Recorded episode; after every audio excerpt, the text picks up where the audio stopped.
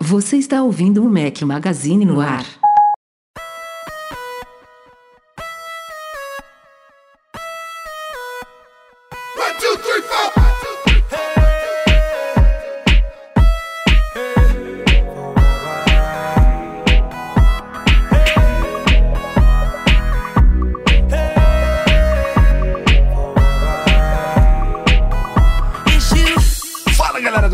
Magazine, bem-vindos ao nosso podcast 536, ao som de Chris Brown. Bom dia, boa tarde, boa noite, boa madrugada a todos. Fala aqui o seu host infalível, Rafael Fishman. Eduardo Marques está bocejando aqui na tela. Grande Rafael. É a dor de cabeça, não, né? só- é, aqui não são 10 horas da noite não, que nem aí, mas... Não, eu quando fico dor de cabeça também fico bocejando pra caramba. Pô, cara, eu tô- eu- a minha digníssima está viajando e aí as minhas filhas aproveitam, né? Pra pular pra minha cama, né? E aí, rapaz, você não consegue dormir porque é, é- parece boxe de noite, sabe? É soco na cara, é... Boxe não, Muay Thai, porque tem chute também. É, é- é chute, soco, aí dá nisso. Chega às 6 horas da tarde, você já tá cansado, já tá dormindo, bocejando, porque não consegue dormir de noite. Mas é isso aí. Estamos aqui, estamos aqui como sempre. Estamos como toda aqui, eu e Tuto e eu hoje. Semana que vem volta, volta mais gente aqui, seja Breno Mari, seja convidado, mas hoje vai ser nós dois, bate-bola aqui rapidinho. Tem pauta pra caramba, então o podcast vai render. Antes da gente ir pra pauta, tem vários recadinhos aqui, sugestões de conteúdos do Mac Magazine, dos mais variados tipos, de multimídia, de texto, de imagem, o que vocês quiserem. Que Vamos isso, começar com rapaz? vídeos. Caraca, É isso aí, a gente é, a gente é plural. tá bombando assim, é? É. Vídeos. Saíram três da semana passada pra cá, de youtube.com.br Mac Magazine. Dois, continuando a nossa cobertura que não acaba do iOS 17. Sei lá, no começo a gente falou assim, ah, deve ter o que, uns seis, seis vídeos de iOS 17. Já saíram, eu acho Perdi que a uns, conta. É, uns sete ou oito. E ainda tem, no mínimo, mais uns três aí, pela, pelo meu cronograma Ainda bem que a gente cabeça. fez aquele vídeo lá dos sistemas lá no começo, senão ia, ia, a iOS ia estar dominando até agora, a gente já está negligenciando os outros sistemas. A gente tá fazendo por temas, né, Pra não misturar muitas coisas, detalhando bem pra galera conhecer tudo que tem de novo, mas eu acho que mais pro fim ali, quando a gente já cobrir tudo que há de mais relevante que merece vídeo solto, a gente deve fazer um o que mais tem de novo aí com algumas coisas mais variadas e pinceladas aí. Mas enfim, Listinha, a galera gosta, né? Num top 5, top 10 aí. Vamos rolar. Saiu um sobre mapas offline, compartilhamento de AirTags, mudança no aplicativo Tempo, tudo que tem a ver com geografia. Pô, Saiu outro quase sobre instalando Safari. o iOS pra isso, cara. Pra, É, por causa dos do AirTag. AirTags, né? Mas Quase aí todo instalando. mundo tem que estar no, É. no sistema novo. O outro, essa semana saiu sobre Safari, senhas, privacidade e segurança. Muito importante isso no iOS 17. E aí estamos dando agora uma nova pausa. Vamos sair uns dois, três vídeos aí antes da gente retomar de novo o iOS 17. Hoje, quinta-feira, 13 de julho, saiu um sobre dois produtos da 12 South, uma tradicional fabricante de acessórios para produtos Apple. Um é o tapetinho que está aqui na minha frente aqui agora, tapetinho para mesa chamado Desk Pad de couro vegano. E o outro é o High Rise 3, um stand 3 em 1 da 12 South para iPhone, Apple Watch, AirPods ou qualquer outro dispositivo Qi que você tem aí. Unboxing e hands-on lá no nosso YouTube. Se não for inscrito ainda, passa por lá, vira assinante, ativa o sininho, ajuda a gente, dá um like nos vídeos, compartilha e a gente vamos que vamos. Ó, como eu falei, tem muitas sugestões de conteúdos aqui, mas esse último fim de semana foi especialíssimo porque tivemos estreias dupla do Marques de colunas. Dupla. Mac Magazine expandindo seus horizontes, olha só, quem diria? A partir de agora, vocês vão ter dois conteúdos extras especiais todos os fins de semana. Demos boas-vindas a Marcos Mendes, nosso novo colunista aí, que todo sábado, 10 e meia da manhã, ocupando o lugar ali do Mural MM. Acabou o nosso mural, a gente falou no podcast passado. Agora vamos ter uma coluna opinativa do Marcos Mendes. A primeira bombou aí. a primeira Bombou. já foi. Chegou. Já chegou chegou chegando. chutando a porta, malandro. Meteu threads no título, Twitter de Elon Musk, a galera ficou em alvoroço, mas enfim, é legal ter esse, essa aquecida, aquecida aí pra começar. O Marco já ficou balançado, mas enfim, foi bom. Mas Já ser sempre sentiu? assim. É, É, já sentiu. já- o, do, o, do, o dessa semana que a gente já, já revisou aqui é um tema menos polêmico. É mais ele vai- técnico, é é mais mais, técnico. técnico, ele É. vai sentir menos a fúria. Mas dos... ó, eu tive, eu tive que. A gente, a gente tá muito acostumado a lidar, né? Com. Crítica não é problema. Crítica não é problema. É com, com haters mesmo, né? Pessoas que. Boa parte, inclusive, das pessoas que reagiram negativamente a esse primeiro artigo dele, claramente leram o título e comentaram. Não, não se deram ao trabalho. São pessoas que não, não, não têm costume de ler mais do que um tweet, né? Então não vai ler um texto de, sei lá, 12, 15 parágrafos como o dele. Então leram para o título ali que tinha uma certa provocação ali e já foram detonar. Mas eu tive que me, manifestar nas redes depois porque é incrível como muitas pessoas hoje em dia não aceitam ler nada diferente do que elas pensam, né? São chamados extremistas. Então, o Mac Magazine desde sempre foi fundado como um blog colaborativo e opinativo. A gente até faz muita notícia é, de uma forma neutra, é, como manda o bom jornalismo, embora boa parte da nossa equipe não seja jornalista de formação. Temos jornalistas na equipe, mas é, a gente acaba fazendo na correria um trabalho jornalístico, mas a concepção do site não era essa. A gente sempre busca fazer associações, dar opiniões, fazer comparativos, dar um toque pessoal, às vezes bem humorado aos nossos artigos, e na correria do dia a dia a gente não consegue fazer isso. Então, eu nunca, como editor-chefe do site, eu poderia bloquear algum tipo de artigo ser publicado devido a uma opinião que não condiz com a minha. Sendo o artigo bem escrito, a pe- a pessoa pode ter um ponto de vista completamente oposto ao meu, e numa equipe de 20, 30 pessoas como a gente tem hoje, tem várias pessoas que pensam sobre determinados assuntos o completo oposto que eu, ou o completo oposto que o Edu, e não é por isso que a gente não vai dar espaço para essas pessoas. E aí o que me deixa, o que me pega é ver que muita gente não aceita isso. É, não, não tem gente que clama, por exemplo, por liberdade de expressão, contanto que as pessoas se expressem da forma que condiz, que convém a elas, que corresponda com a opinião delas. Então, acabei me manifestando em relação a isso, mas o Marcos está acostumado já, vai ser bacana aí essa coluna que vai ser bem variada, vai ser uma coluna opinativa, crítica do Marcos nos sábados, e o outro que é da casa, nunca saiu, já foi da nossa redação, já esteve muito próximo da gente, acabou saindo do dia a dia, mas agora está de volta semanalmente nos domingos, é Bruno Santana, que vai fazer uma coluna essa mais focada em Apple TV Plus, em Hollywood, cinema, séries, filmes, tudo relacionado a esse mundo que a Apple adentrou aí há poucos anos. E o primeiro artigo ficou sensacional, Bruno Santana. A Apple pode salvar Hollywood ou será que a Apple quer salvar Hollywood? Acho que vale a pena ver isso daí. Ele chegou chutando o Paulo Barraca aí com um artigo super bacana. Adorei ler, adorei revisar esse artigo do Bruno Santana. E o outro Bruno da nossa equipe, nosso editor assistente, Bruno Cardoso, também fez um review aí no, fim, no último fim de semana sobre uma Case MagSafe com suporte retrátil da Zira. Um ótimo custo-benefício aí. Também saiu esse artigo especial que a gente recomenda aqui. E era isso. Falei que tinha muita introdução? Muito. E esse final de semana também esperem, aguardem por novos artigos, como a gente falou, é todo sábado e todo domingo. E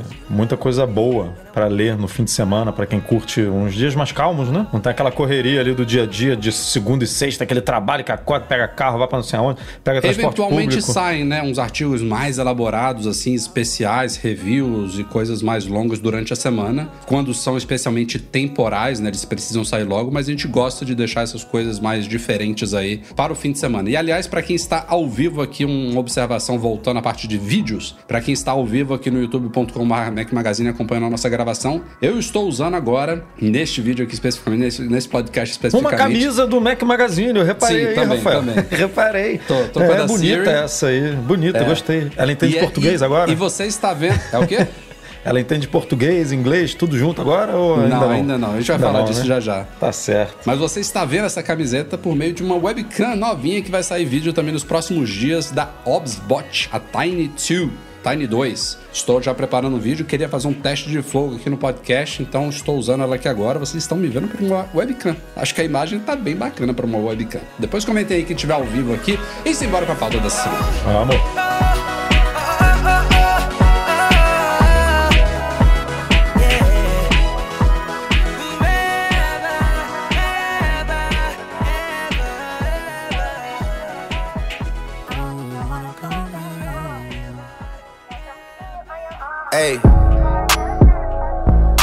trip.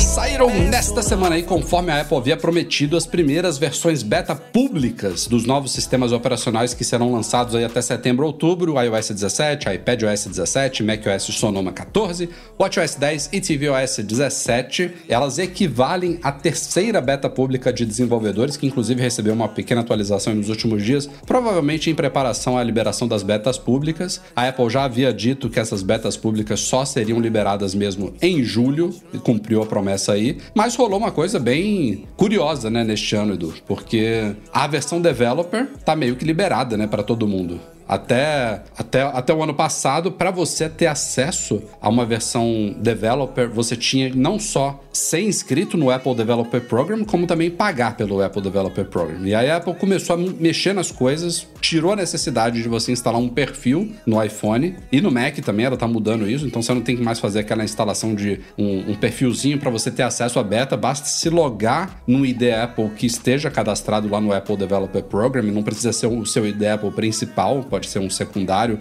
só para desenvolvimento, e vai aparecer lá a opção de você instalar o developer. E esse ano não só ela tirou essa questão da, da necessidade de você instalar um perfil beta, como liberou para todo mundo que é só inscrito no Apple Developer Program. Não. Você não precisa nem pagar a anuidade lá de 99 dólares. Então essa beta pública agora chega num momento assim. É, é, um, é um. A gente sempre lembra que são versões ainda beta, não é porque tá beta pública que tá tudo ok, que tá tudo estável. Inclusive, a maioria dos aplicativos só serão atualizados quando o sistema for oficializado em setembro, mas elas são um pouquinho menos arriscadas do que as developers. Tanto é que estão saindo agora só na terceira versão, né? E elas costumam sair também um pouquinho depois da versão developer, para caso tenha algum pepino muito ah. grande. Tipo esse que correu aí, né, nessa semana do Vamos falar já já também ah. sobre a proteção é, rápida. Deu tempo né? dele, deu tempo dela corrigir corrigir esse problema para beta pública, né? Se ela libera tudo no mesmo dia, não, não tem esse tempo. Agora, eu acho que ela foi por conta dessa mudança aí de distribuição, que agora não é mais com perfil, agora é simplesmente um togglezinho que você ativa no, na atualização do software ali dentro dos ajustes, né? Eu acho que ela teve que mudar por causa disso, né? Porque como é que ela ia filtrar quem é pagante e quem não é pagante? Porque comparar o mesmo ID Apple, ela tudo bem que é, é só fazer uma na, nesse comparativo botar uma outra linha ali de código para saber se o cara é pagante ou não, né? Mas hum. acho que é, fica mais difícil, né? Porque agora o que, que ela faz? Você ativa ali e ela compara se o ID Apple que está registrado no iPhone tá cadastrado no Apple Developer lá, e se for o mesmo, ela libera a atualização, né? Basicamente isso que acontece. Hum. E aí, se ela continuasse permitindo só para pagante, provavelmente ia ter que adicionar uma nova camada ali de, de ah, checagem. Não é problema, né? É, é, uma, é uma assinatura, se... né? Basicamente. O, o fato é que agora, como você falou, ficou muito esquisito, porque são dois cadastros diferentes, igualmente, é, não vou dizer fáceis de fazer, porque eu não lembro quando eu fiz o meu cadastro do Apple Developer, mas ele não pede, por exemplo, nome de empresa, nada disso, sabe? Porque eu, por exemplo, não, não, não, não me cadastrei como uma empresa. Né? Você pode ser um desenvolvedor independente. É, mas, mas assim, normalmente quando você vai publicar um aplicativo, você tem que botar lá dados financeiros, tem que botar um monte de coisa, né? Por, é, por onde que você vai receber, é, se, se você é, é MEI, se não é, enfim, você, você, tem que preencher um cadastro um pouco mais completo. Que, por exemplo, no Apple é, Beta, no, no programa de beta público, é simplesmente você usa ali o seu ID Apple e é isso, sabe? Não, não pede nada. E aí ficou meio esquisito mesmo, porque a Apple facilitou muito para quem não é desenvolvedor baixar, o que é, nessa altura do campeonato, como você falou, ainda é perigoso, mas é um pouco mais é, fácil de entender, né? Mas lá no primeiro dia, quando ela libera, é.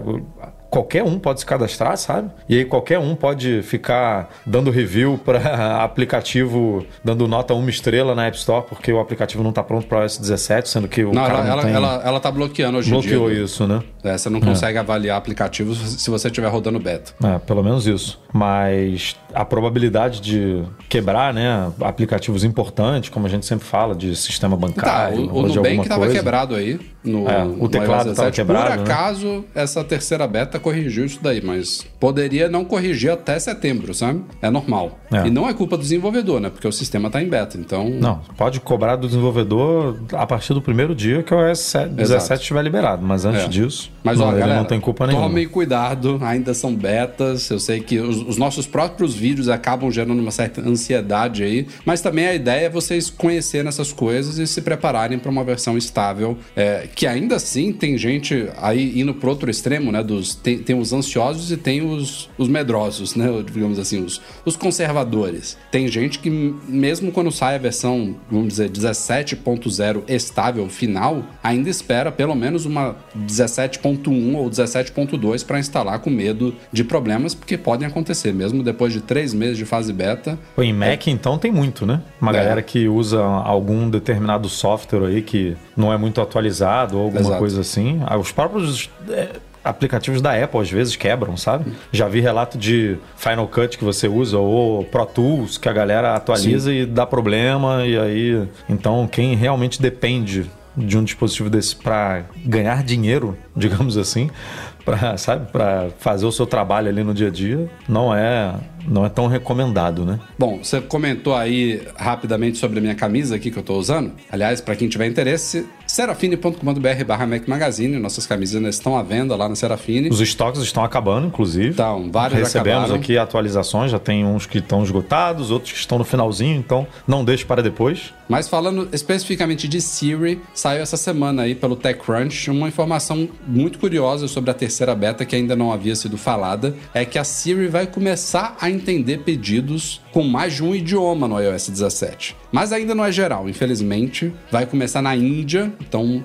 você vai poder mesclar idiomas índicos com o inglês, e aí várias variações lá de idiomas índicos. Mas assim, eu acho muito animador essa novidade, porque mostra que a Siri já está começando a se preparar para essa capacidade, né? E se, elas, se eles vão conseguir fazer funcionar na Índia, nada impede que eles façam funcionar também, por exemplo, em português e inglês. Que a gente já fala aqui há anos, é provavelmente um dos grandes entraves para, por exemplo, o lançamento da Siri no HomePod, a chegada do HomePod ao Brasil, a Portugal, é essa questão de múltiplos idiomas, já que praticamente todos os pedidos, todos não, né? A menos que você esteja pedindo para ouvir alguma coisa de música brasileira, né, música nacional, mas comumente os pedidos que você faz para um, um, uma, um alto-falante inteligente como o HomePod, você vai pedir eventualmente álbuns e artistas com nomes estrangeiros. Então, isso vai ser muito importante ver a evolução disso daí. Espero que não seja aquele tipo de coisa que, ah, chegou agora no iOS 17 na Índia, no 18 chega na China,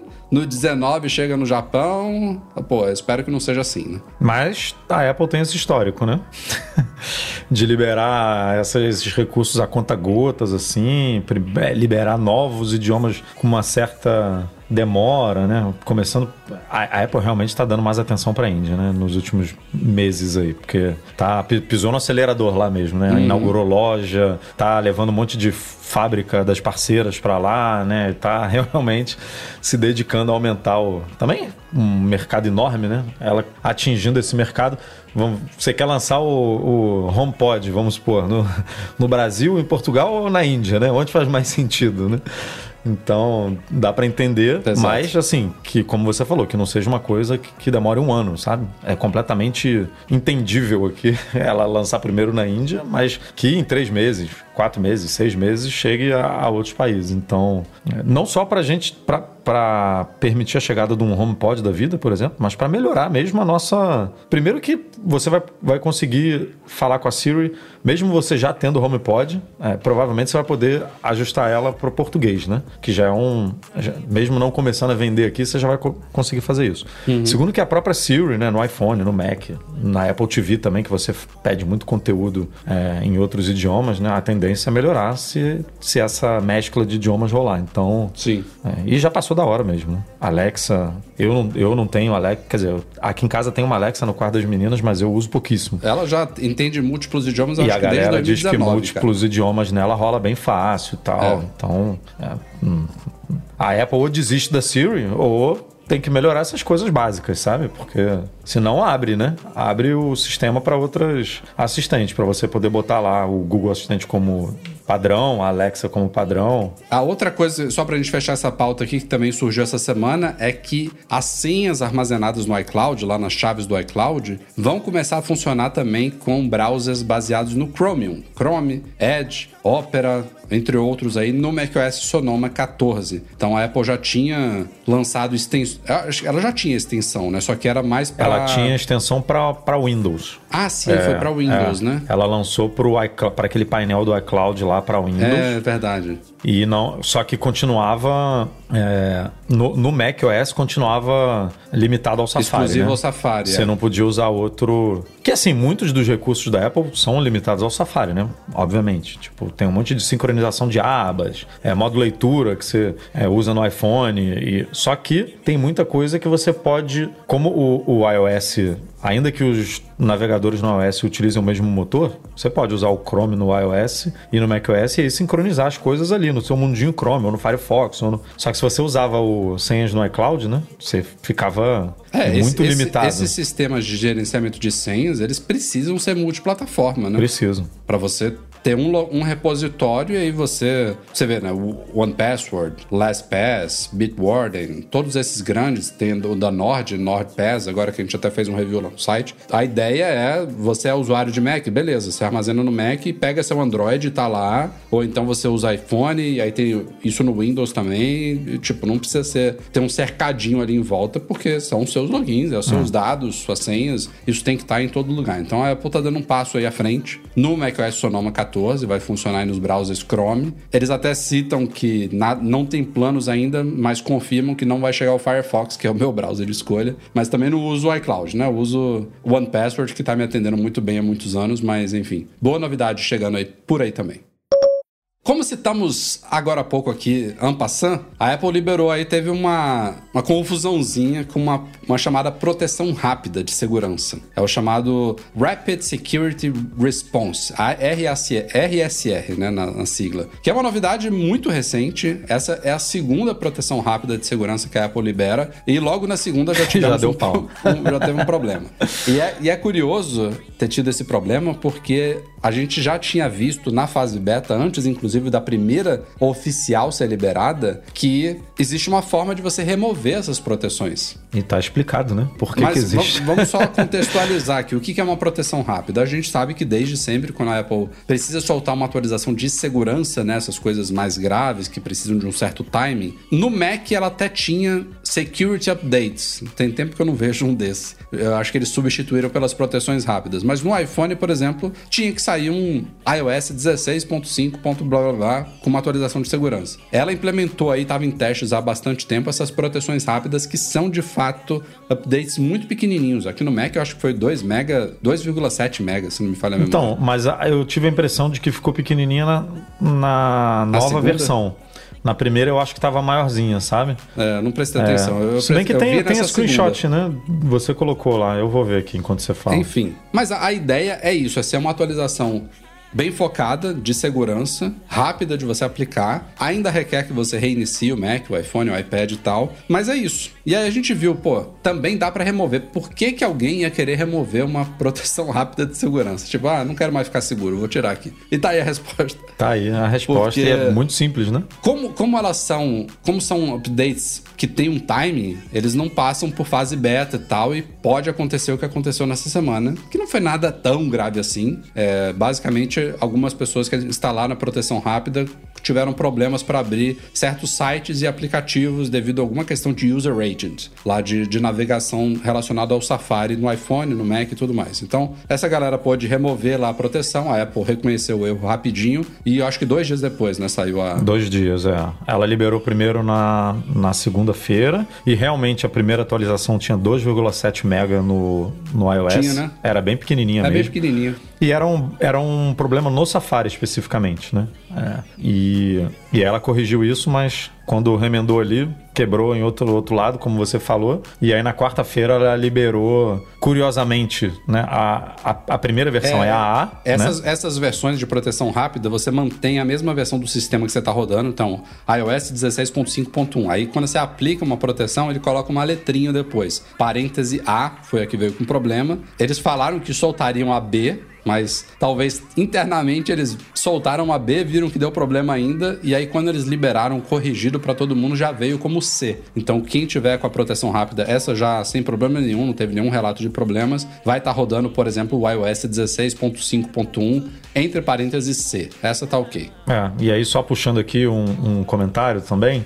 do Daniel, ó, que ele falou que acabou de fazer a atualização nesse exato momento e que agora a gente tá falando que tem problema. Não. Mas aí, Daniel, você já deve ter feito a atualização atualização com essa versão Pra C. versão C. É, porque a Apple tirou do servidor dela a A, então assim, é, depois que ela tirou do servidor, não tem como as pessoas instalarem mais essa versão, né? Então se apareceu para você agora, é, é porque já é a nova, sabe? E aí não tem problema, e como o Rafa falou, explica facilmente por que, que você tem a opção de remover. E é super simples remover. Né? A Apple é, sugeriu isso para quem instalou e estava passando por problemas. E eu, por exemplo, sou usuário do Safari aqui, estava sendo afetado pelo problema. É, tinha alguns sites que não estavam abrindo direito, removi numa boa. A única coisa que você precisa reiniciar, né? tanto o Mac quanto o iPhone, ele precisa de uma reinicialização para poder Tanto pra instalar quanto pra remover. é, mas é uma reinstalação, é, é, é uma reinicialização mega rápida, assim. Ela não fica instalando que nem quando a gente faz um update de sistema É. mesmo, sabe? É uma coisinha ali de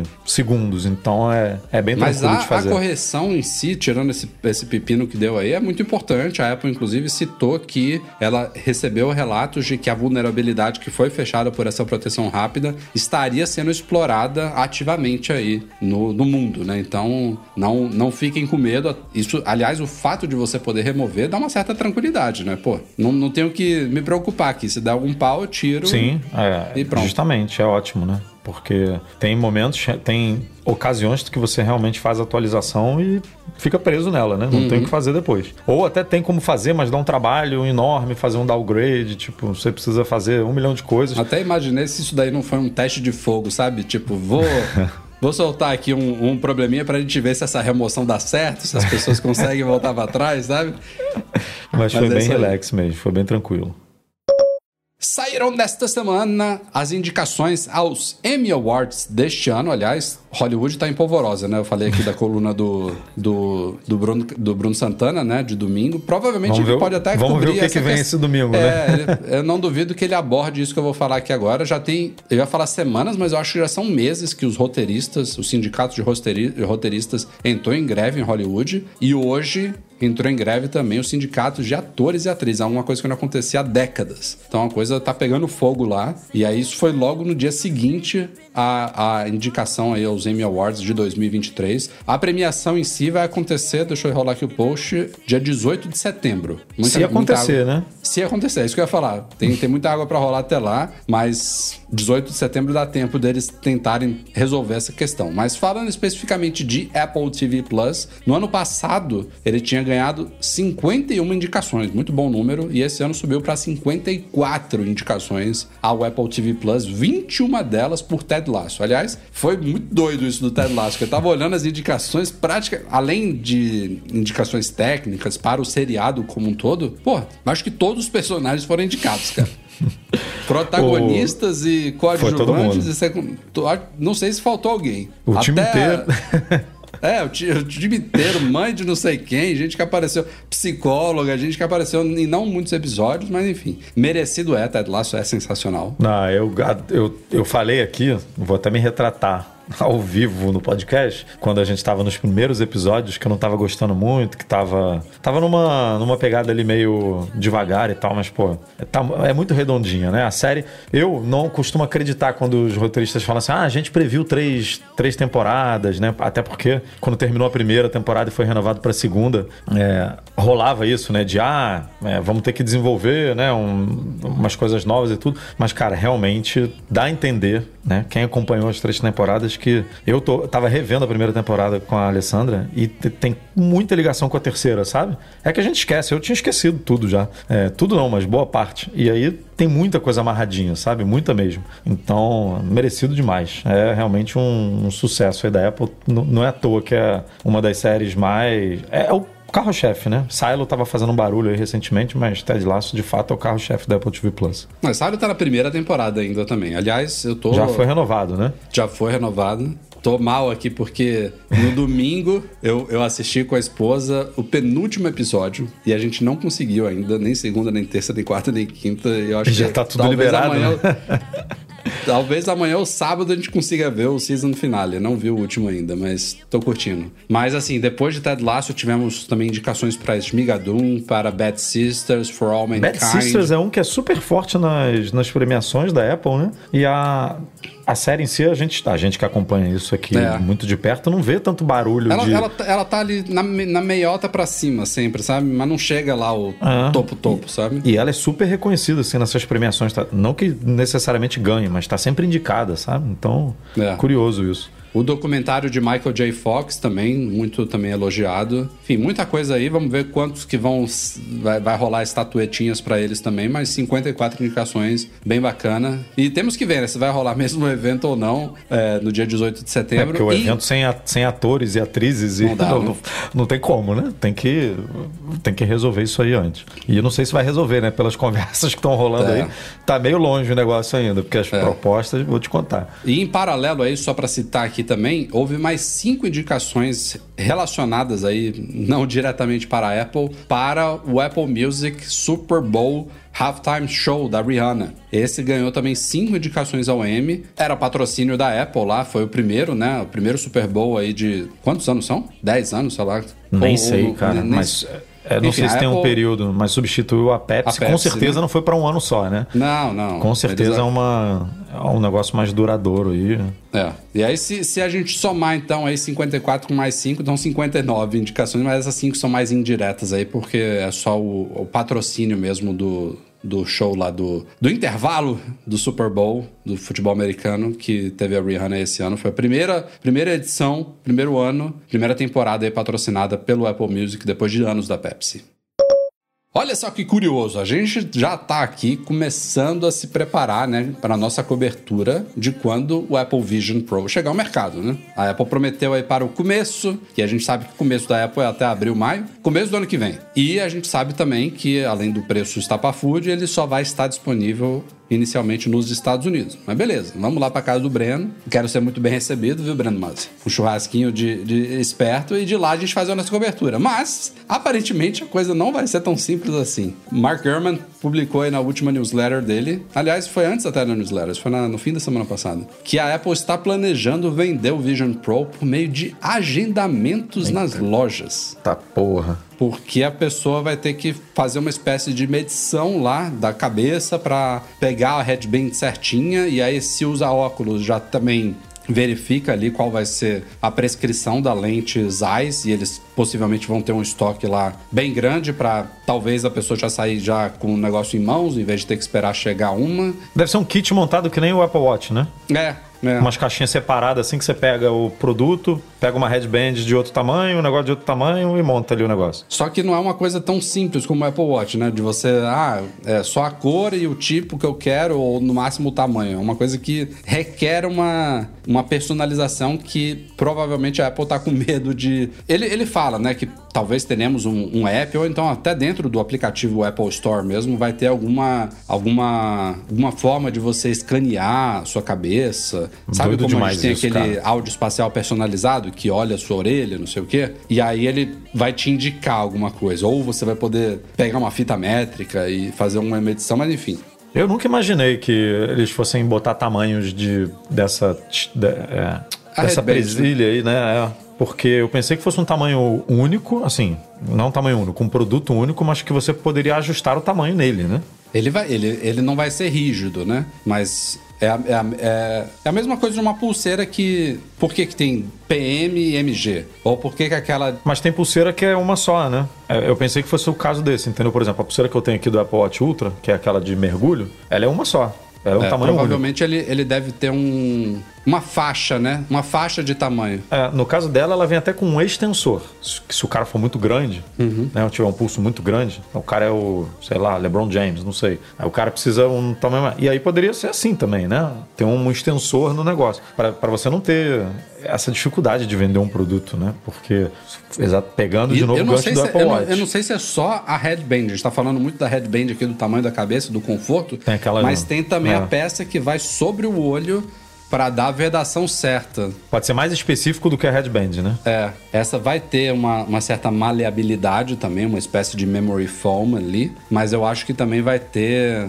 vão ter, vão ter variações ali para você ter um. Isso deve colaborar com o conforto e com a vedação e uma melhor experiência com o produto, né? Então, Mas, pô, assim, é muita dificuldade para né? vender um produto. É isso. O que já era complicado, caro. Como é que ele vai deslanchar, né? Assim, não, não é, de novo, não é a intenção da Apple fazer esse produto deslanchar agora, no começo de 2024. Não é. é esse é um projeto, pelo menos a gente pensa assim, de médio e longo prazo da Apple, né? Ela não, ela não quer, no primeiro ano, falar, vendemos tantos milhões. Querer, ela pode até querer, mas ela sabe que não vai rolar isso. Agora, tá se mostrando mais difícil, né? O produto é. cada vez mais complexo de vender. Quando veio o Apple Watch, a gente já ficou assim, caramba, olha a quantidade de personalização que você pode fazer. Tipo, não é Essa uma coisa, é outra coisa simples. que eu tava pensando, será que vai, ela vai oferecer só aquela headband que a gente viu lá, sabe? Será que não vão ter cores e materiais diferentes também daquilo? Ah, é, nesse começo eu imagino que ela tente vai fazer a coisa bem simplificada para assim, não causar mais uma etapa, né? Mais é, um, né?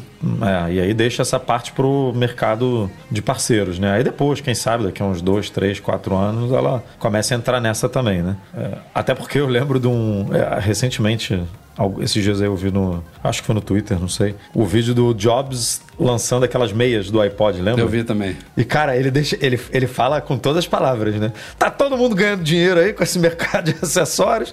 Tem gente que tá ganhando mais dinheiro que a gente. É, o, os fabricantes de acessórios para iPods estão ganhando mais dinheiro do que a gente vendendo iPod. Então, é, então a gente vai entrar nessa aqui também. A gente vai vender uma meia aqui. Então, assim, a gente sabe que a Apple gosta de vender acessórios para os produtos dela, né? Inclusive, tem a, a tal da headband que vai prender por cima, né? Não é, só na é lateral. Outra coisa que eu ia falar. Eu acho que é. eles, na, nessa, nessa experiência em loco na loja, a pessoa deve colocar e ver se prefere com ou sem. Ele já compra com esse negócio, né? É. Com essa alça superior isso, também. Como a gente imagina, deve ser vendido à parte, né? Uhum. É, é, fora, da, fora do 3.500 ali. Você vai sair de lá com mais essa compra. Mas é muito confuso. Tá me parecendo uma. Pô, você ter que agendar um horário, comprar, sabe? Se você ainda pudesse, de alguma forma, como você falou, pegar o aplicativo Apple Store com iPhone, escanear seu rosto e encomendar online e receber em casa, tudo bem, porque aí você já pelo menos tira essa etapa de presença física da loja, né? Eu acho que vai rolar isso, mas não vai ser recomendado, sabe? Não,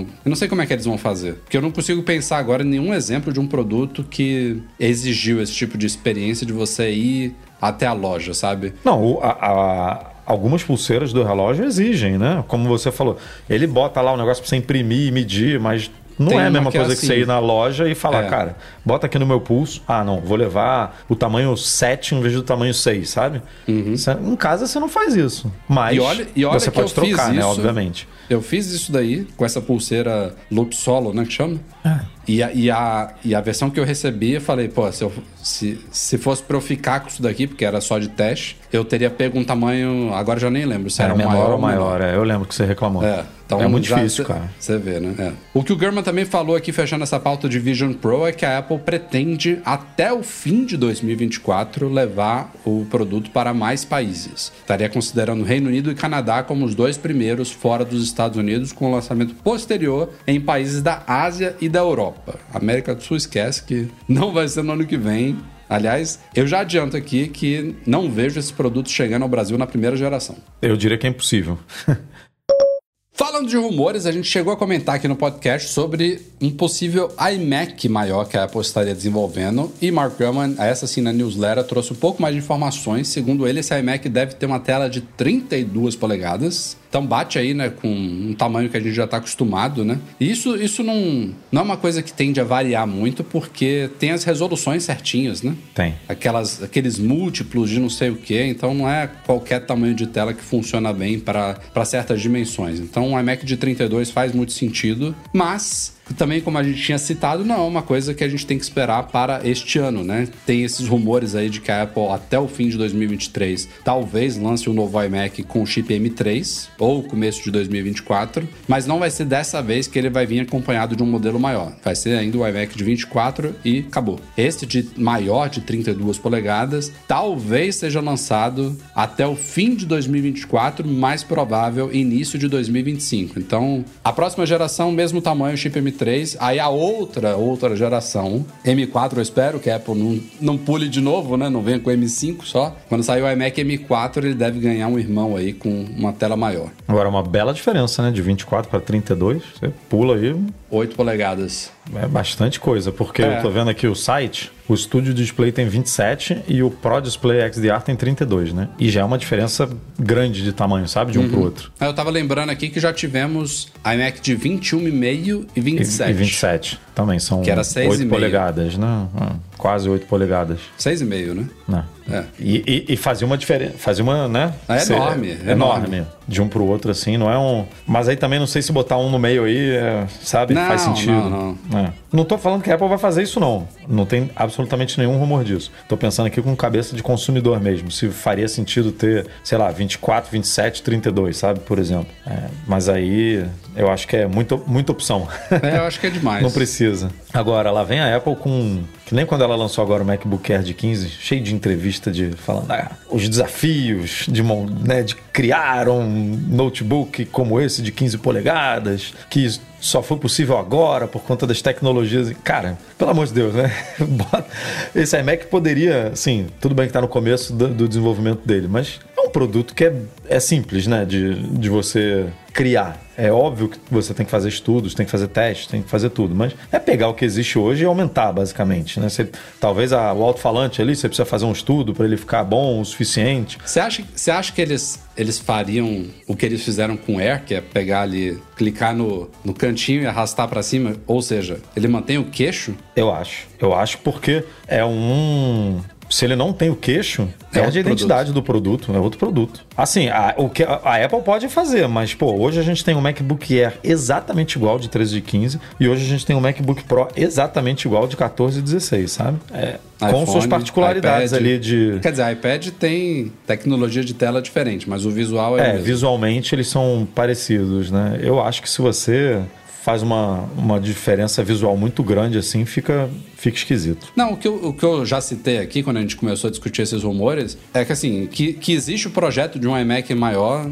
é certo, né? Já começa a ter muita, muita palha ali, já sol- soltando fumacinha, então tem alguma coisa rolando lá dentro. Mas eu ainda considero uma pequena possibilidade de não ser um mero irmão maior do iMac, Não, e sim também, um pode retorno de um iMac Pro. Aí veria faz sentido vir sem queixo, como você tá falando aí, Pra mim pelo menos. Que aí é outro produto, outro é outra pegada, outro um visual mais, mais profissional, mais moderno mesmo. A- aquele queixo, cara, ele ele eu acho que a Apple conseguiria montar o iMac sem o queixo. Mas por conta das cores que ela lançou, é a única forma de você mostrar a cor na frente, né, Na do frente, produto. sim. É, então, para Apple é era importante ter alguma área ali para você E, nem, e ela nem botou a maçã ali, viu? não, botou, mas em compensação dobrou o tamanho da maçã atrás, né? Atrás é enorme. Pra É mesmo. poder compensar isso. Mas eu acho que tem muito a ver com essa linguagem, sabe? Ah, vamos fazer um produto mais, mais jovem, mais alegre, colorido e, pô, não vai ter cor na frente. Não, vamos, vamos aproveitar aqui então e vamos, vamos botar os componentes aqui embaixo e a gente bota coloridinho aqui. E ele, e ele ficou fino desse jeito por causa do queixo, vale notar, né? A gente viu a desmontagem, a placa lógica tá toda ali. Em cima é só, só tela mesmo. E se tivesse atrás da tela, né? Obviamente teria que ter um espaço maior ali. É, então, ele tem acho que 11 milímetros, né? 11,4, se não me falha a memória de espessura. É muito fino. Quase, É. é. quase do, do o furinho ali do, da saída de áudio, né? Que você bota ali na lateral. É, Não, isso daí da- da- do fone de ouvido, ele não pode ser nessa direção, né? Ele teve que ser Sim. lateral, porque senão, Senão ia atravessa a máquina. é. É. Mas é, é uma decisão que a gente discutiu muito na época, que é bem Apple-like, né? Fazer o desktop mais fino do mundo e tal. Chama muita atenção quando você pega. Eu fiz unboxing hands-on aqui, caramba, é, é incrível quão fino ele é. Mas não precisa. Pô, pra que 11 milímetros? Tira o queixo, distribui os componentes ali atrás e faz um iMac de 18 milímetros. De 20 milímetros. Tá fino pra caramba ainda. E bota uma telona na frente, sem, sem queixo, sem nada. Uma coisa super. Pega o Studio Display e coloca um iMac ali atrás. Ah. Pronto. Agora, se tiver um iMac Pro aí que nem está falando, sem queixo, lá com um chip M Pro, que é o que eu uso aqui, né? Ah, esse computador é para mim, né? Eu, eu teria. Botaria fácil em casa um desse. E aí teria um, sei lá, um MacBook Air de, de 13, sabe? Edu, você não precisa de um Mac com chip M Pro. Não, não, mas assim, é, é mais também pela, por exemplo, poderia ter um MacBook Air fácil hoje de 15 Poderia. polegadas. Mas a tela faz a diferença, né? O, o- a qualidade da tela, o mini LED. Tá? Não é só o aspecto, o som do MacBook Pro é muito bom, né? Não é, não é só o processador. O pacote ele vem com o SSD mais rápido, né? Tem todo um, um, um conjunto ali de coisas que quando você bota no mesmo pacote faz sentido. Não é só, de fato, por processador por processador, eu não, eu não precisaria. Mas é óbvio que se a Apple lançar um iMac Pro desse aí, viria com uma tela de mais qualidade, com um alto-falante de áudio espacial mais mais, mais, mais melhor de bom, sabe? Viria um negócio mais. Fora o visual, né? Que, como a gente estava falando aqui, o iMac tem esse visual mais jovem, mais colorido e tal. Provavelmente um iMac Pro viria com um visual mais sóbrio, né? Cinza espacial, prateado tal, com os, os e mouse preto, né? O cinza espacial, enfim, seria, uhum. mais, seria mais interessante. Deixa eu puxar aqui um super.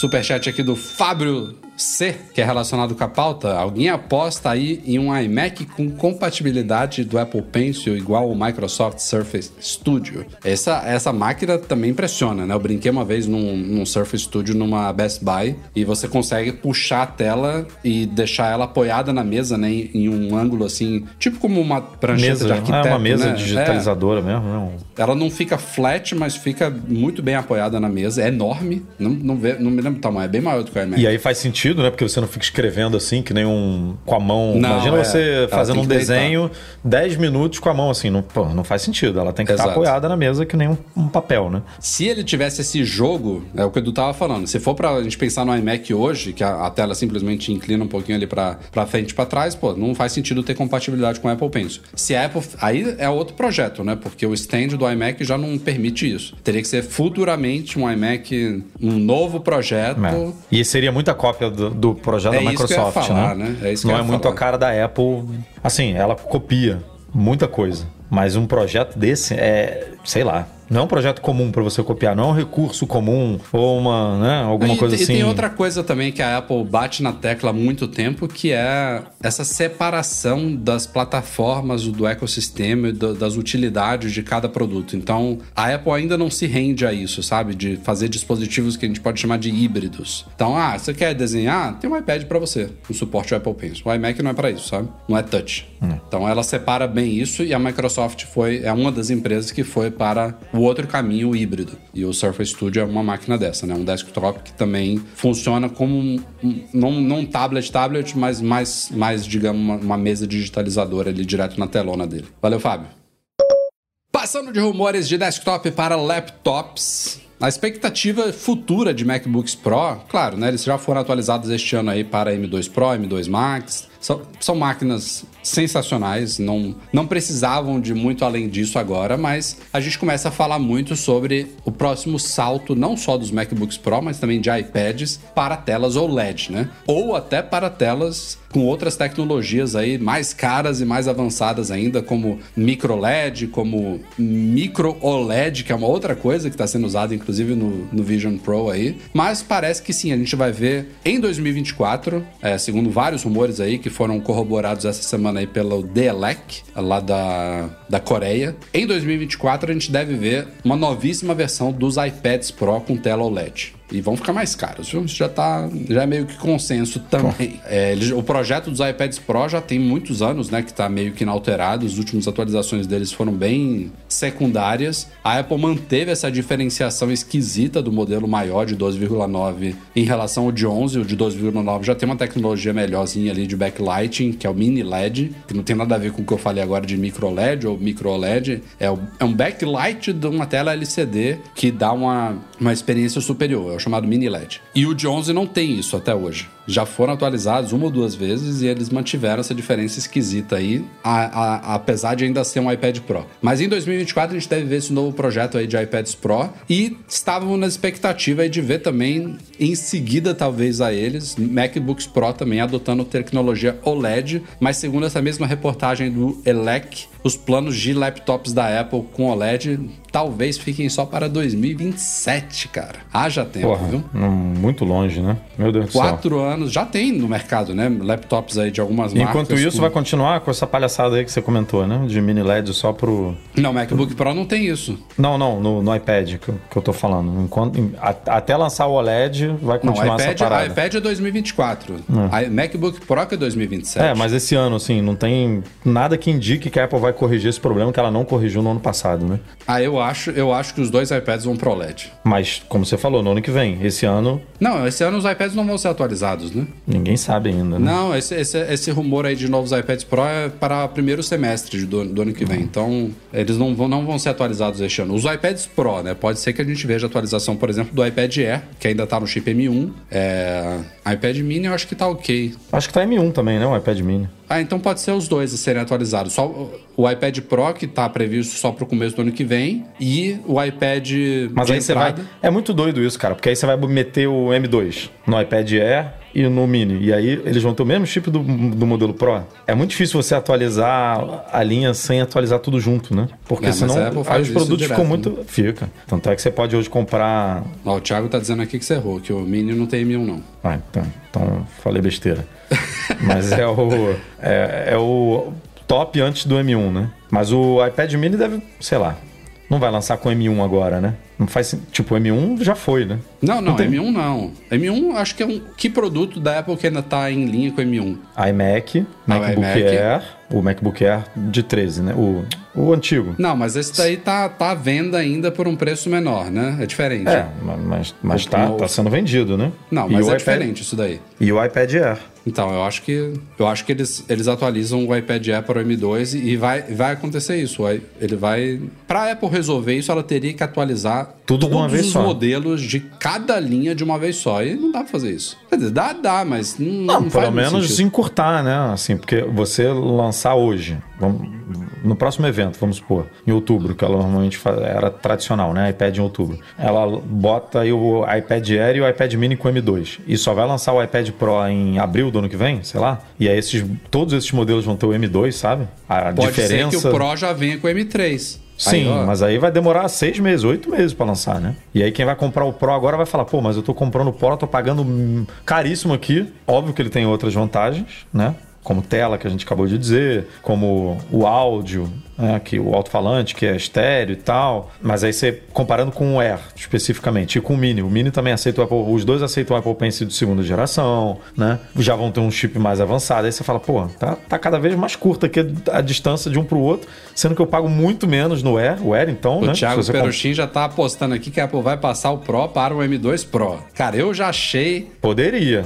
Já, mas já fiquei surpreso da Apple colocar o chip M nos iPads. No iPad Pro já, já foi surpreso. Não é uma aposta ruim a dele. É, mas não, não, não. Eu, quando ela colocou no iPad Pro, já achei esquisito. Falei, pô, esse chip era do Mac. Tá no, tá no nome dele, né? M. É, é o chip de Mac. Aí ela vai e coloca no iPad Pro. Depois ela ainda levou pro iPad Air. E aí, beleza. Agora que ela começou a expandir isso, embora não tenha no Mini, né? Você errou aí. Mas se tem no Air, não faz muito sentido, né? O iPad Pro está no mesmo chip de um, de um modelo Não, e eu, o realmente iPad acho Air. que o Mini, o- eu tenho esse entendimento, que o Mini é o Air pequeno. Eles compartilham muitas tecnologias. Eles vão ter o mesmo chip, sabe? Poderia, ter, poderia ser fa- facilmente a mesma linha, como a gente sempre falou aqui.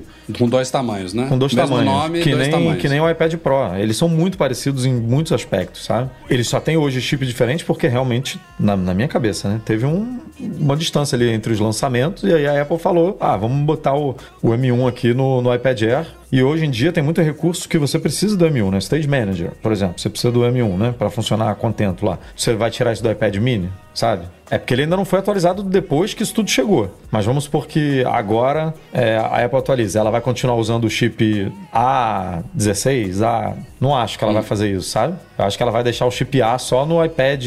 O iPad de nona geração, esquece, porque ele tá à venda, mas ele não vai ser atualizado, né?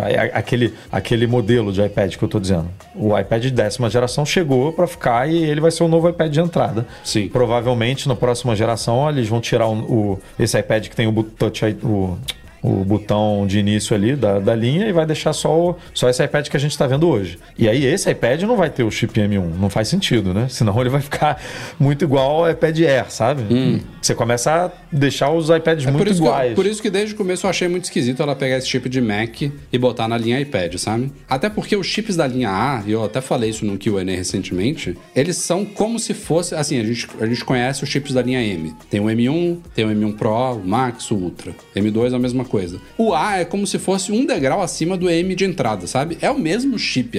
O É, M sim, é baseado isso é. no A. Isso é. Ele só tem um nome diferente, mas... Mas o, a Apple faz essas paradas, cara. Ela botou no HomePod o, o chip do Apple Watch, sabe? É- E o HomePod antigamente usava o chip A, né? Que era do iPhone. Ela a Apple TV usa o chip A, né? Que tá no. Nem sei qual é a geração que tá aqui, porque ela usa umas gerações antigas dos chips mesmo, sim, mesmo sim. lançando um produto novo, né? O HomePod me surpreendeu, ele viu com o chip S, né? S6 ou S7, Não, sei lá qual que veio. Mistureba. É, é Aliás, voltando aqui essa coisa do, das telas OLED no MacBook Pro, é, é muito bizarro que a reportagem fala que a Apple tá guardando uma tecnologia que nem existe. Nem existe ainda, por isso que é só para 2027, que é a oitava geração do OLED, né? É, de OLED lá que tem a ver com LTPS, transistores é. e não sei o que, enfim, que tá previsto para começar daqui a alguns anos e, e ela precisa disso por algum motivo específico. Aliás, eu entrevistei o Ross Young, que é um especialista em, em displays, há alguns meses atrás, e ele já falava um pouco disso, sabia? De coisa lá de camadas e de construção e tal. Na época eu acho que ele estava estimando que o MacBook Pro, agora não me lembro é, com certeza o que ele falou na, na entrevista, mas eu me lembro alguma coisa sobre 2025 2026. Então não é absurdo que atrase um pouquinho só para 2027. Isso na previsão atual, né? Vamos ver o que, vem por aí. E em paralelo a isso, Eduardo Marques, se fala também de MacBooks com telas OLED dobráveis. O é, próprio. Delec falou aí que a Apple estaria conversando com a Samsung Display e a LG Display para fornecer telas OLED dobráveis para futuros MacBooks. E aí, meu amigo. Doideira. aí entrou numa, numa seara de rumores que já começa a ficar muito. Não, tem, tem esses mockups, né? De. Mas é muito esquisito. De uma tela que corre a parte de baixo e qual é o sentido disso, né? Porque, é, tu vai digitar eu... no vidro, cara, o é tempo isso. todo. Não, porra, eu não tô entendendo também. Mas assim, de novo, a gente meteu um, um, malho enorme aqui no Apple Vision Pro e eu nunca, a gente não testou, a gente não sabe se o produto vai fazer sucesso, vai flopar ou como é que vai ser. Mas a Apple conseguiu empacotar isso de uma forma diferente do que a gente estava imaginando lá na apresentação. Hum. Pode ser que ela consiga apresentar um negócio desse, sabe? De uma forma que. que... Vou, vou dar um exemplo aqui muito tosco, tá? Bem tosco mesmo. Mas assim, ah, com esse, te... com esse Mac, é, ela lança uma base MagSafe, vamos supor, sabe? Que você abre o, o MacBook Pro, transforma ele numa tela, bota ele nessa base MagSafe e você usa um teclado e um mouse externo, por exemplo. E quando você não quiser, você usa e o teclado quando você não virtual. quiser, você usa o teclado, tipo, ah, vou viajar aqui, vou pro MM Tour, preciso trabalhar hum. na Starbucks. Pô, já, você sabe que usa... já existem produtos no mercado assim, né? Já existem laptops dobra... Do... Laptop dobrável não, todo laptop é dobrável. Laptops com telas dobráveis, né? Sim. E tem um, não sei se é da Lenovo ou da Asus, que tem um teclado que você coloca sobre a tela, né? Justamente porque essa, o que a gente está falando aqui faz todo sentido, né? A experiência de você digitar. Se você for mandar uma mensagem, digitar uma URL, não tem problema você digitar no vidro. Ah. Mas se você for digitar um, um. Vai ficar 10 horas trabalhando por dia digitando é no vidro, é, é insuportável, é né? É horrível. Então você coloca o, o tecladozinho, um tecladozinho fininho que você coloca sobre a, a parte de baixo da tela e depois dá até para fechar o computador com o teclado ali no sanduíche, sabe, no meio. É. Mas é uma solução meio esquisita. Não, é esquisito. Ou a Apple pode vir com um teclado, sei lá, magnético também, sabe? Que você encosta assim no, no vidro ali e aí você fica com mais tela, dobrar. Não sei. Ela pode vir com uma solução ampliar a touch bar, sabe? A touch bar vai ficar mais. É mais completona, digamos assim? Eu acho que tudo que tá rolando em Cupertino relacionado a telas dobráveis ainda é. A gente começa a ouvir pinceladas aqui e ali, mas eu não sei se os caras já chegaram, sabe, num eureka, sabe? Ah, vamos ter esse dispositivo aqui na nossa linha, isso daqui faz sentido. Seja um laptop com tela dobrável, seja um tablet com tela dobrável, seja um iPhone com tela dobrável. O mercado precisa, é bem-vindo a gente ver no mercado essas apostas, esses semi-protótipos aí de empresas das mais variadas, dessas asiáticas, sul-coreanas e tal, que jogam aí há anos produtos dos mais. apostando e sentindo o feedback dos consumidores com os produtos no mercado. A gente sabe que a Apple não é muito de fazer isso. É por isso que existem empresas diferentes, sabe? É importante a gente ter empresas como Samsung, como LG, como Lenovo, como Xiaomi, que apostam, chutam para tudo, para tudo quanto é lado, porque aos poucos determinadas categorias de produtos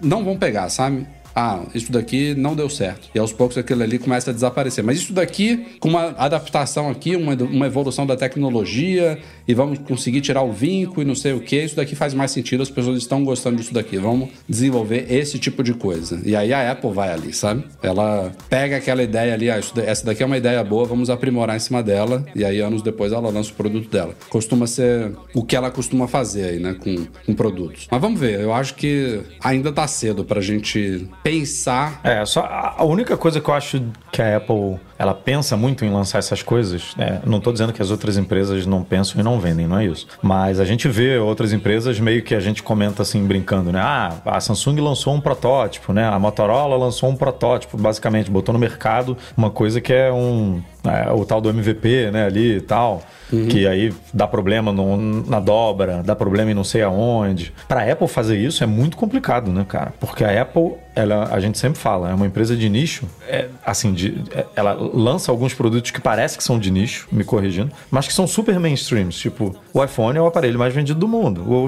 o Apple Watch é o relógio mais vendido do mundo. Então, se a Apple lançar um MacBook desse aí que a gente está comentando, o MacBook Air é um dos notebooks mais vendidos do mundo, sabe? Então, assim, não pode dar problema. Ela não tem margem para ter algum tipo de erro num projeto desse, sabe?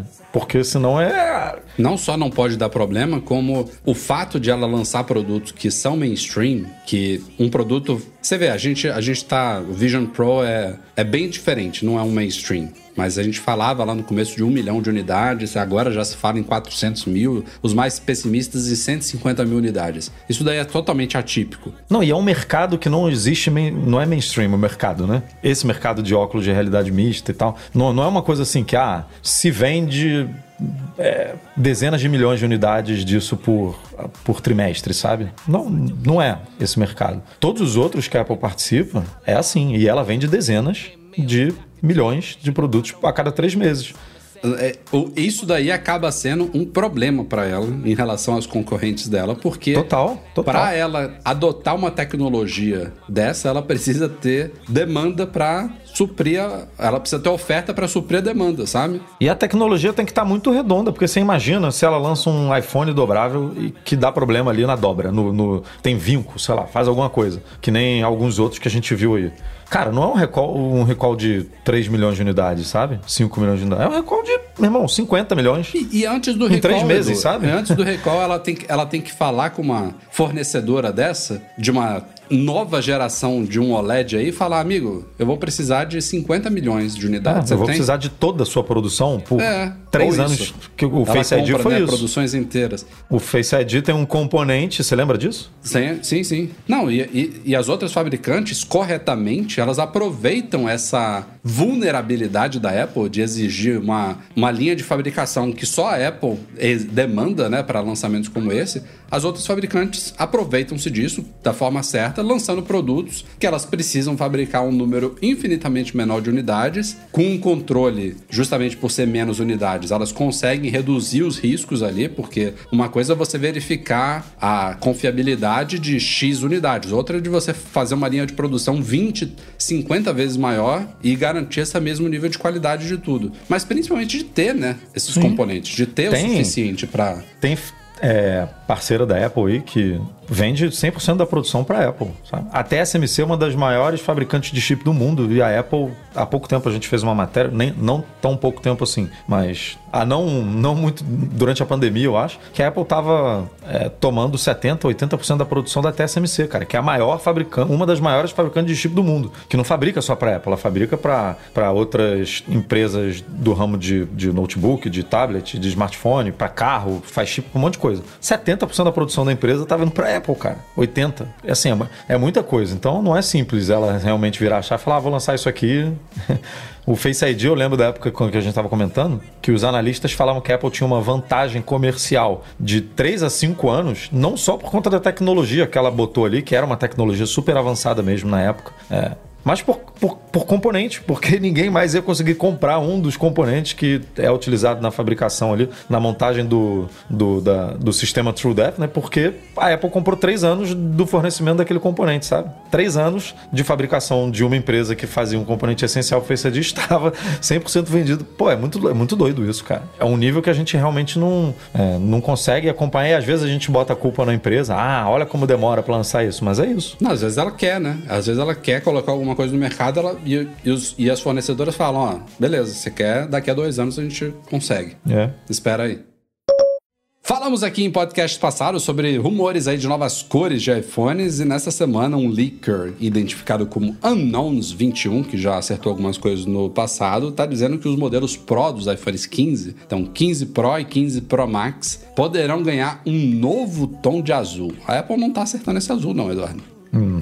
Falamos aqui né, do azul pacífico, que para mim até hoje é o, é o meu favorito do iPhone 12, né? iPhone 12 Pro, iPhone 12 Pro Max. No iPhone 13, ela passou para o azul Sierra, que eu não gostei. Chamo carinhosamente de azul, é, azul calcinha, né? De bebê. Que foi um azul bem mais claro. Tem gente que adora o azul Sierra. É, eu acho bonito, mas eu prefiro cores mais escuras mesmo, mais... E aí a, a, expectativa é essa, porque o Licker fala de uma nova tonalidade de azul escuro que se aproximaria bem do cinza. E aí eu já... Midnight Blue, né? Ah. É, então, é esse meia-noite, né? Ah. Que a gente tá vendo aí. Só que, só que a diferença é que esses iPhones 15 Pro e 15 Pro Max, eles vão ter agora titânio, né?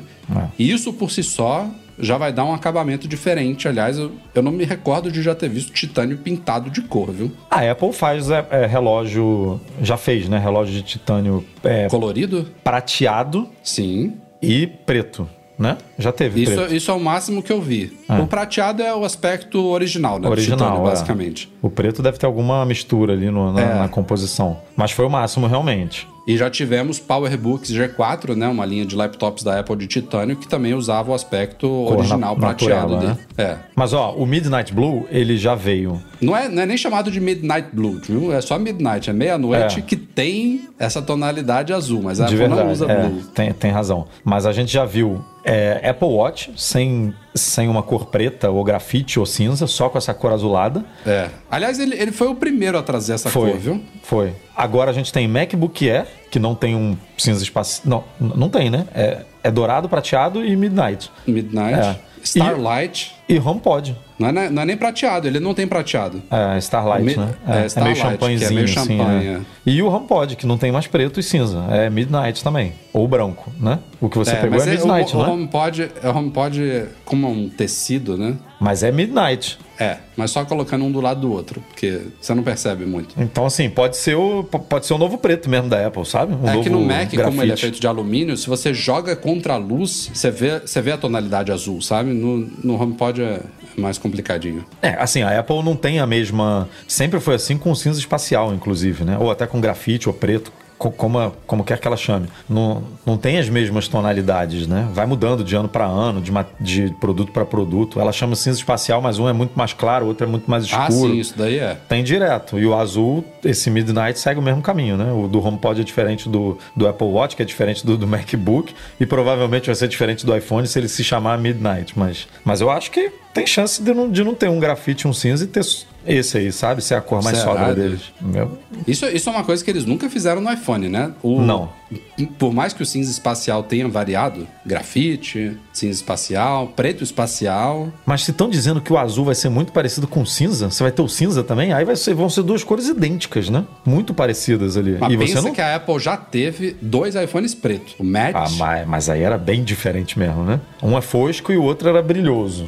É. Aí, aí muda muito a cor mesmo. Mas sei lá, eu tô pensando assim, se for esse rumor muito puxado pro cinza, a não ser que ela faça um preto mesmo, sabe? Seria volte, bonito. volte a trazer um preto. Aí beleza, você vai ter um Chamar preto, de black, né? um mais cinza, o Starlight e o dourado, vamos supor, né? São Uhum. quatro opções que normalmente. Aí beleza, porque aí você tem muita diferença do preto pro cinza. Agora, ela continuar trabalhando com o cinza espacial ou com grafite e ter esse azul que é puxado pro cinza, aí vai, provavelmente vai ficar muito parecido, né? É, se, ela, se ela for chamar, eu concordo com você, se ela for chamar ele de meia-noite, padronizando a linha aí, pode ser que seja a única opção. Aquele, aquele iPhone Mas que. poderia vir um black mesmo, como você falou. Ia Poderia, ser, poderia. Ia ser Mas bonitão.